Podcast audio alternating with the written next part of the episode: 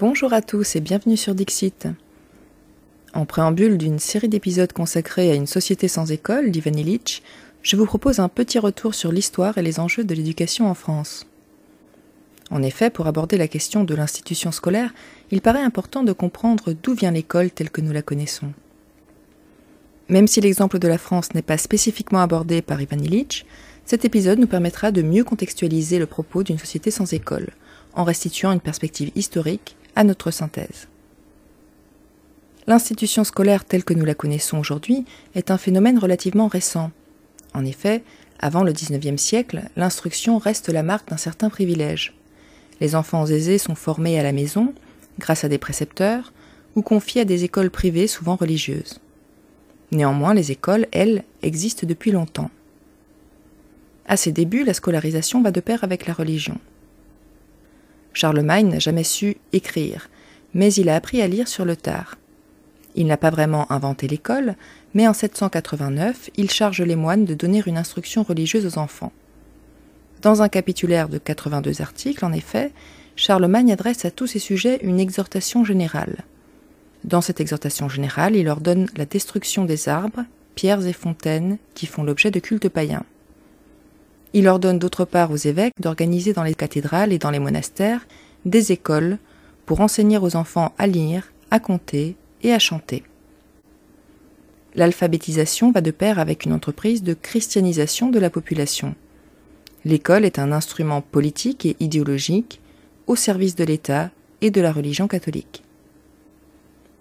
C'est encore le cas à la fin du XVIIe siècle, pendant les guerres de religion, quand Louis XIV, après avoir révoqué l'édit de Nantes, fait obligation aux écoles paroissiales de scolariser tous les jeunes garçons jusqu'à l'âge de 14 ans, et plus particulièrement les enfants des protestants. Les protestants réagissent en créant dans les Cévennes les écoles du désert, au fond des bois, d'où l'expression faire l'école buissonnière, qui désigne à l'origine une école clandestine. L'éducation est un enjeu important pour la Révolution française. En 1791, dans son rapport sur l'instruction publique, Talleyrand écrit que l'instruction a pour but de perfectionner l'homme dans tous les âges, et de mettre à portée de chacun et au profit de tous l'expérience et les erreurs des générations précédentes.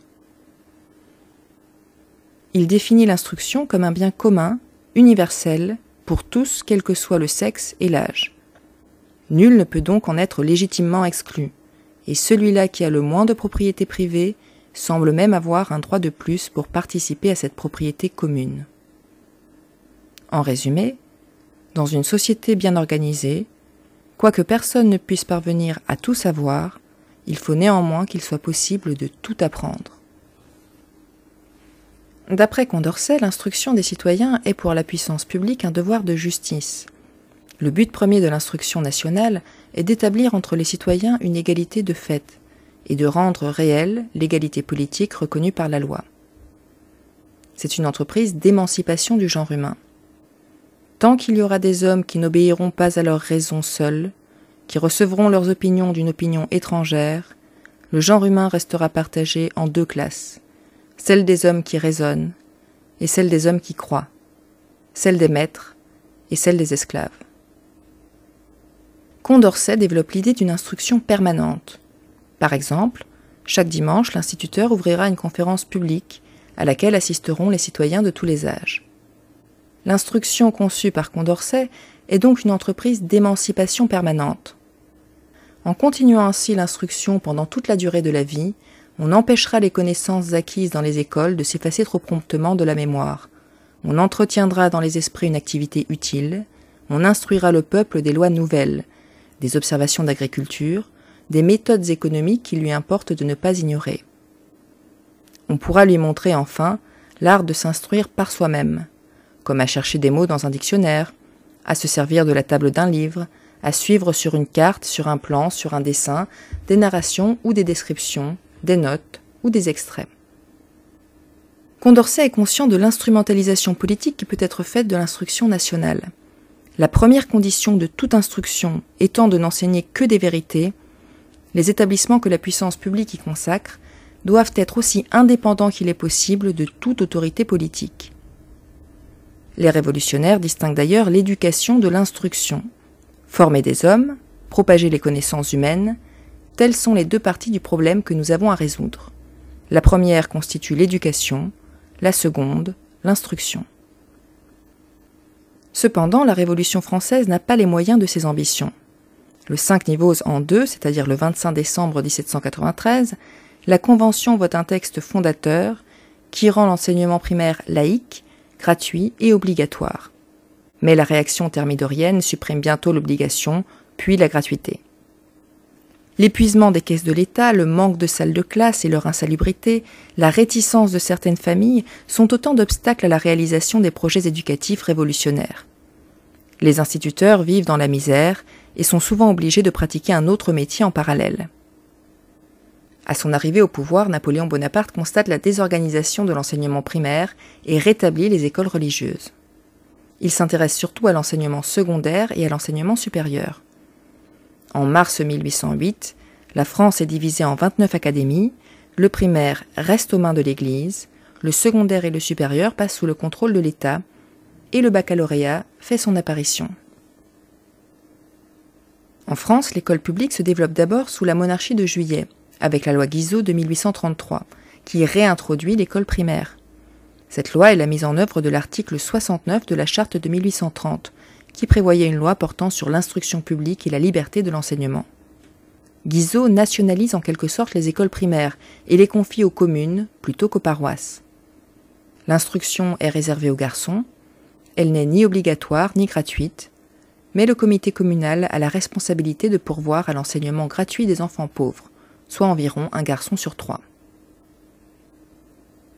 Tout individu âgé de 18 ans peut exercer librement la profession d'instituteur primaire, à condition d'obtenir un brevet de capacité délivré à l'issue d'un examen et de présenter un certificat de moralité délivré par le maire. Les efforts de scolarisation se poursuivent sous Napoléon III. Ainsi, les salles d'asile se développent grâce à l'action de Marie-Pape Carpentier et deviennent en 1848 des écoles maternelles. Cette scolarisation s'étend peu à peu aux filles, bien que leur accès au secondaire soit limité. Les cours dispensés aux filles sont différents de ceux des garçons et ne préparent pas au baccalauréat. Une leçon de morale remplace la philosophie, les sciences sont à peine survolées et la littérature est expurgée.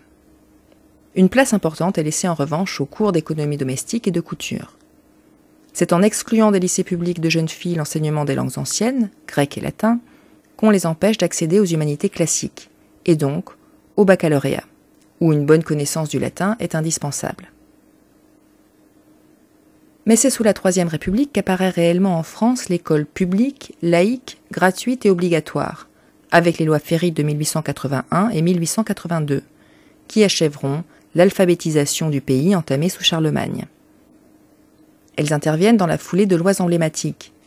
La liberté de la presse en 1881, l'autorisation des syndicats en 1884, et bientôt l'autorisation des associations en 1901 et la séparation de l'Église et de l'État en 1905. Ces lois républicaines ont un double objectif idéologique. D'une part, lutter contre l'influence de l'Église catholique, c'est d'ailleurs en 1889 que les instituteurs deviennent fonctionnaires d'État. D'autre part, préparer les futurs citoyens, désormais tous électeurs. Ces futurs électeurs seront aussi les futurs soldats, ce qui a son importance. À l'époque, la perte de l'Alsace et la Lorraine attise les rancœurs envers l'Allemagne et encourage une atmosphère revancharde. L'école républicaine reste un instrument politique au service de l'État, mais n'est plus au service de la religion catholique. Ainsi, l'école républicaine, qui nous paraît si familière et si naturelle aujourd'hui, est le fruit d'un long processus de transformation sociale et de combats idéologiques. Mais sur quels principes repose cette institution scolaire? C'est ce que nous examinerons avec Ivan Illich dans le prochain épisode consacré à une société sans école.